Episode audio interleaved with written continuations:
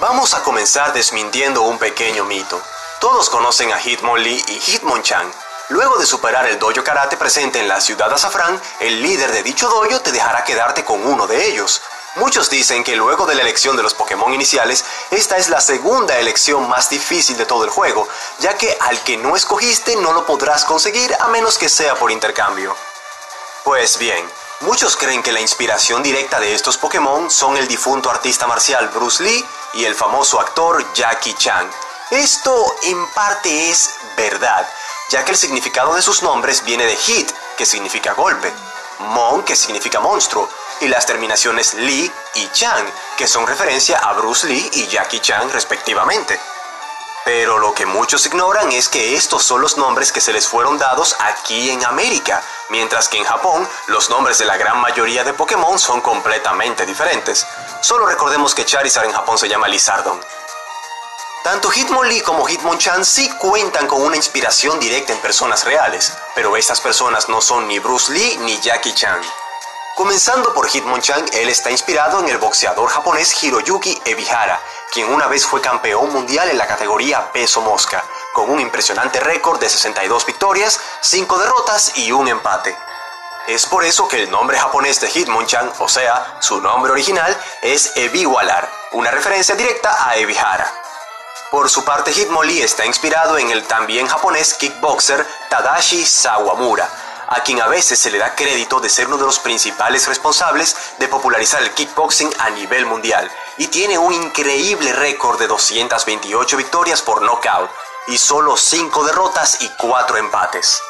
La inspiración también la podemos ver en el nombre japonés de Hitmonlee, que es Sawamular, una referencia directa a Sawamura. Y como último dato curioso antes de terminar este apartado, el número de la Pokédex nacional de Hitmonchan es el 107. Esta es una referencia al personaje de Nintendo Little Mac, protagonista de la serie Punch Out, que tiene un peso de 107 libras.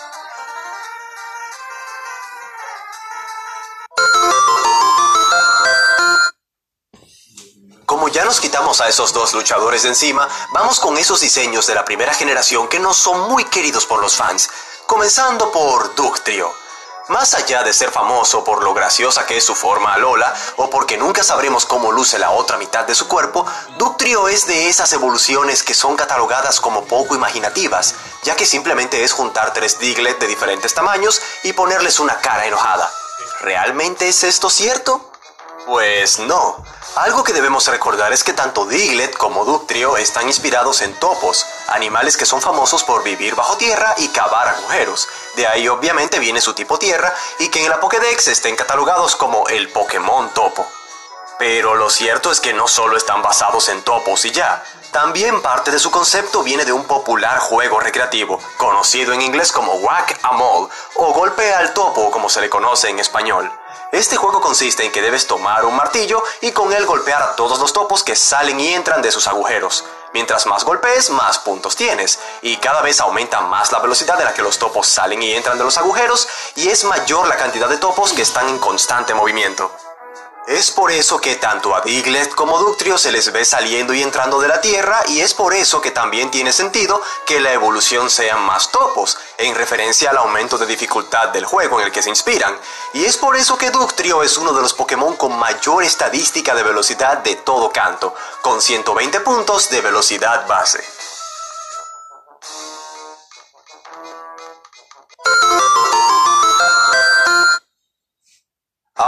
Con los que probablemente son los diseños que ignorantemente muchos tratan de malos y sin imaginación. Ay, no tienen idea de todo lo que hay detrás de estos dos. Voltor es básicamente una Pokéball con ojos y puede explotar. Electrode es una Pokéball con ojos más grande, volteada y que puede explotar. No hay nada más que explicar. Y bueno gente, eso ha sido todo por hoy. Ahora mismo en pantalla podrán ver listas de reproducción con más... Ok, ok, no, no, no. Hablando en serio, una de las cosas que más admiro de Satoshi Tajiri y de todo el equipo que trabajó en la primera generación fue la maestría con la que tomaron los elementos más destacados de los RPG tradicionales como Final Fantasy y principalmente Dragon Quest para adaptarlos de forma simple pero efectiva al nuevo universo que estaban creando. Elementos como tomar las barras de magia típicas de los RPG y simplificarlas con los puntos de poder o PP, o usar al trío de legendarios para representar las tres magias más características de los RPG, fuego, hielo y trueno. Uno de tantos elementos que tomaron y adaptaron a su mundo fueron los cofres trampa. En juegos como Dragon Quest, si se nota que me gusta mucho Dragon Quest, ¿verdad? De vez en cuando nos podemos topar con cofres que están colocados de tal modo para hacernos creer que tienen una buena recompensa dentro, pero resulta ser que son monstruos que con un descuido pueden acabar con nuestro equipo. Este elemento incluso está presente en Dark Souls. Si te topas con un cofre trampa y no reaccionas a tiempo, este te matará en un parpadeo. Eso nos lleva a Pokémon. El objeto que se suele usar para representar a los cofres en los juegos de Pokémon es una Pokéball. A veces nos encontraremos en ellas una poción, una piedra evolutiva, y cuando menos te lo esperes, esa Pokéball que parecía inofensiva se trata de un Voltor o un Electrode que puede usar autodestrucción y acabar con un miembro de tu equipo. Cosa que también recuerda a los Bomb, enemigos recurrentes en la saga Final Fantasy. Por eso es que estos diseños son tan simples pero a la vez tan brillantes. Es de esas veces en las que menos es más. Pero esto no termina aquí, ya que también se inspiran en los Tsukomogami, criaturas del folclore japonés que consisten en objetos inanimados que obtienen conciencia y vida propia luego de cumplir los 100 años. ¿Y saben cuál es el número de Voltor en la Pokédex nacional? Efectivamente, 100. Puede que ya no los vuelvan a ver de la misma forma que antes.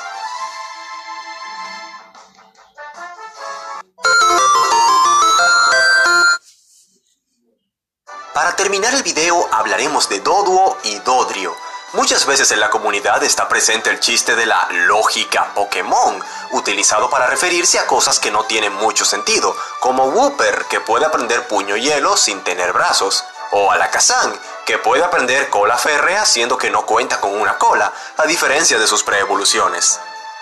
Con el movimiento vuelo se suele recurrir mucho al chiste de la lógica Pokémon, esto va desde cosas absurdas como que no tiene sentido que un pequeño Pidgey pueda usar vuelo para llevar a un humano a una gran altura de un sitio a otro, pero que un Pokémon de un tamaño mucho mayor como Scyther no pueda.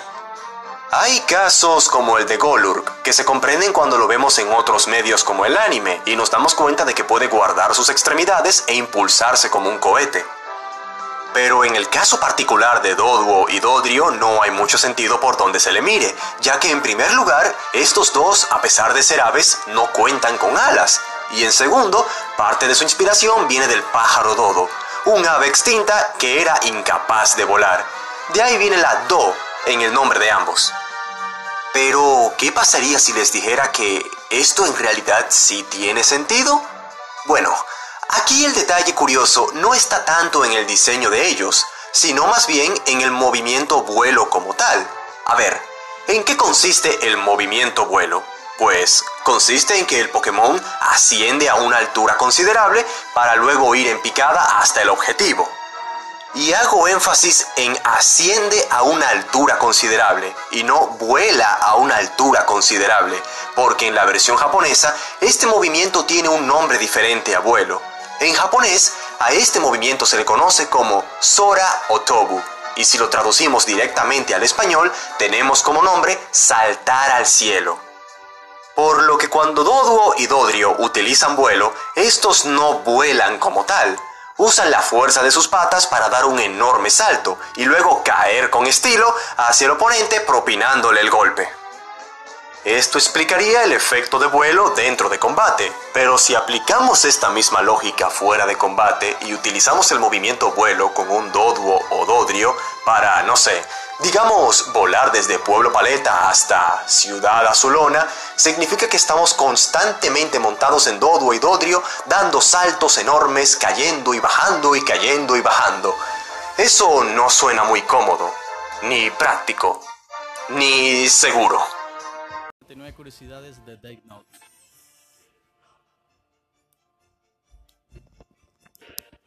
Comencemos. Light Yagami nació el 28 de febrero de 1986, el mismo día que fue transmitido el primer episodio de Dragon Ball.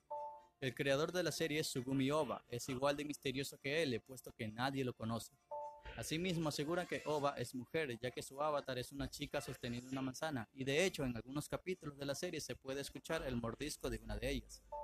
Antes de publicarse el manga salió un capítulo piloto donde el protagonista era un niño de 13 años que por accidente asesinó a las personas que le hacían bullying. En dicho manga existe un borrador para revivir a las personas asesinadas con la Death Note, siempre y cuando el cuerpo no haya sido quemado. El manga tiene 108 capítulos en 12 volúmenes. Curiosamente, Japón, una campana suena 108 veces para ponerle fin al año viejo, y de hecho al final de algunos capítulos de la serie se pueden escuchar una campanada. El sonido de la campana es inusualmente fuerte hoy. La historia en el manga se desarrolla en el año 2004 y en el anime en el 2007. Kyrie Elation es el primer soundtrack que se escucha en el primer capítulo de la serie. Esta es una importante oración de la liturgia cristiana Kyrie eleison significa Oh Señor, ten piedad.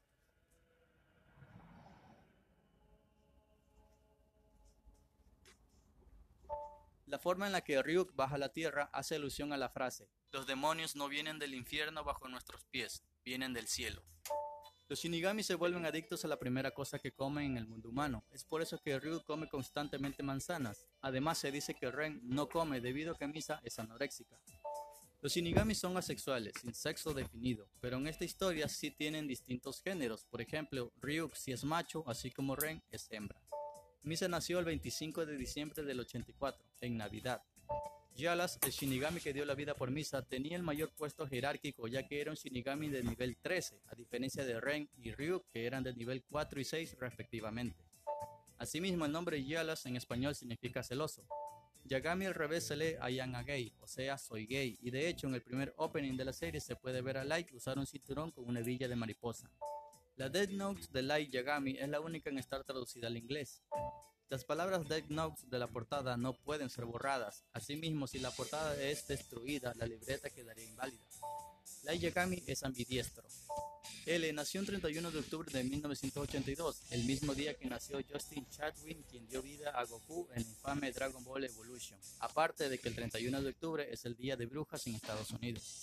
El nombre real de L es L. Lauliet. Algunos dicen que su nombre significa la ley mentirosa. L mentía con los porcentajes de probabilidad. Por lo general estaba en un 90 y 95% seguro de que su hipótesis era cierta.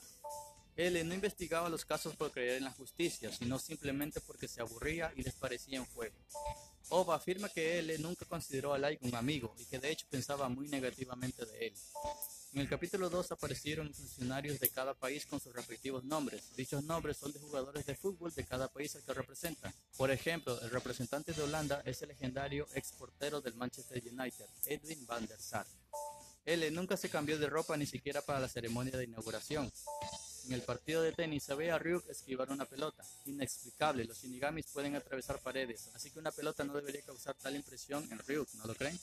En el anime dan a entender que L creía en Dios, quizás para asemejarse a Albert Einstein. L no solo es hábil mentalmente, sino físicamente también, ya que aparte de jugar tenis, dominaba el arte marcial de la capoeira. El capítulo 26 del manga se llama Caída por el simple hecho de que L se cae de su silla. La Dead Note tiene 60 páginas con 38 líneas para escribir. Pese a lo antes dicho, en el capítulo 43 del manga, la regla 31 dice que las hojas de la Dead Note nunca se acaban. Esta es la razón por la cual Light pudo matar a miles de personas. Este es Alexander Ryusaga, o. Era el primer sucesor de L, pero por la presión de serlo cometió suicidio. No se sabe mucho de este personaje, salvo que fue mencionado por Mellow en la novela Another Note. Este es Billion Verde, o BB, el segundo sucesor de L. Debutó en la novela Another Note. En el manga y en el anime tan solo es mencionado por L cuando éste recuerda en dónde conoció a Naomi Misora. Cabe decir que BB poseía los ojos de Shinigamis. Algunos dicen que nació con ellos, pero la novela da a entender que un Shinigami dejó caer sus ojos a la tierra. Por cómo reaccionó al escuchar la palabra Shinigami, se piensa que L les puede tener cierto miedo, aunque otros afirman que ese hecho puede tener relación con BB. Él tiene la costumbre de sentarse en cuclillas afirmando que así logra su máxima capacidad de razonamiento. Sugumi Oba afirma que hacía lo mismo, ya que si no lo hacía sus capacidades se reducirían en un 40%. Ukita es asesinado por Misa Mane en el capítulo 11. Curiosamente, en las siguientes secuencias el cadáver de Ukita desaparece. A él solo se lo ha visto dormir en películas. A él nunca se lo vio con los ojos cerrados ni parpadeando, excepto cuando muere. Las especificaciones de la muerte deben escribirse dentro de los 6 minutos y 40 segundos. En la Biblia, el 6 representa al hombre, ya que fue creado el sexto día, y el 40 representa el lapso de tiempo de un viaje o una penitencia.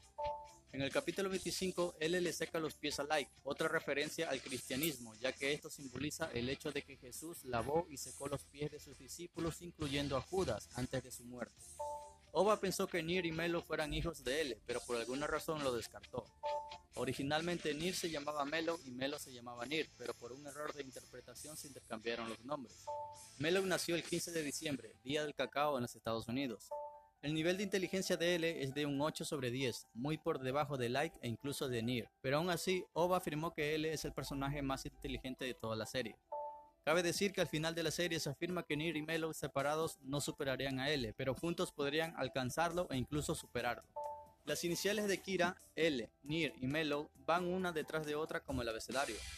Ryuk hizo el trato de los ojos con Teru Mikami a pesar de que este tenía la Deck Note de Ren. Existe una regla que lo justifica, ya que si el dueño original, en este caso Ren, desaparece, la propiedad de la Deck Note es transferida al primer Shinigami que la toque, por lo que Ryuk sería el dueño original de dos Deck Notes, aparte de la que siempre debe llevar consigo. Siempre que un individuo con propiedad de dos Death Notes pierde posesión de una de ellas, perderá todos sus recuerdos, al menos que siga conservando la propiedad de una de ellas y vuelva a tocar la libreta a la que renunció en primer lugar. Esta fue la regla que usó Light para salvar a Misa, ya que Light renunció a su libreta pero conservó la de Misa, con la que no tiene ningún recuerdo ya que nunca la usó. La Note no puede matar a personas con 124 años o más. Hasta ahora nadie ha descifrado cómo interpretar los números del tiempo de esperanza de vida. Por alguna razón, en el anime no presentaron el funeral de L, donde Light se burla de él tras su victoria. En su lugar pusieron un resumen de todo lo que había pasado en la serie hasta la muerte de L. Existe la teoría de que L sigue vivo, ya que Ren solo podía matar a una sola persona para salvar a Misa. Esa persona fue Wasabi, el mayordomo de L. Pero la verdad es que no. Ren fácilmente pudo escribir los nombres de Wasabi y L al mismo tiempo, así que L sí está muerto. ¿O no?